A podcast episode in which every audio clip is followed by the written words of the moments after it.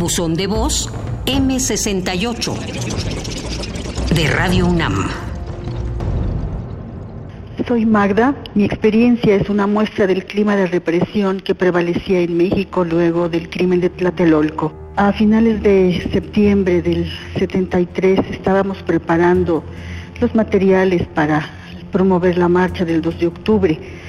Acordamos vernos a las 11 de la noche en Campana y Patriotismo para iniciar la jornada de pintas.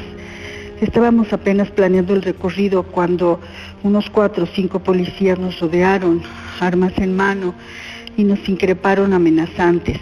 Les vamos a dar su revolución, hijos de la chingada. Ahorita los vamos a colgar, revoltosos. Ya se los cargó la chingada y cosas por el estilo. A punta de pistola nos subieron a dos de, de mis tres compañeros y a mí a una patrulla.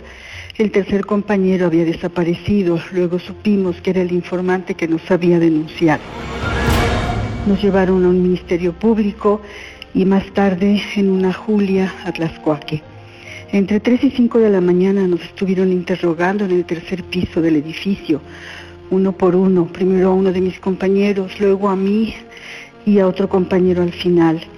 Me sentaron frente al interrogador, cuyo rostro no pude ver porque había dos potentes lámparas dirigidas hacia mí. Ah, detrás de mí se colocaron unos agentes que me amenazaban, instándome a que respondiera a las preguntas del interrogador. Solamente di mi nombre, mi edad y en estudiaba.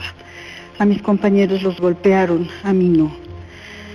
Ah, enseguida nos llevaron a una sala sin muebles, en donde estaban una docena de obreros que habían detenido por intentar formar un sindicato independiente.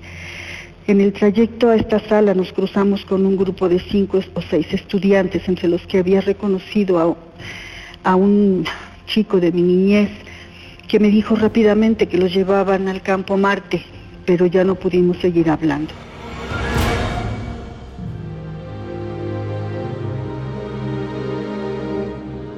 Gracias por compartir su testimonio. Recuerde que nos puede llamar al 56 23 32 81.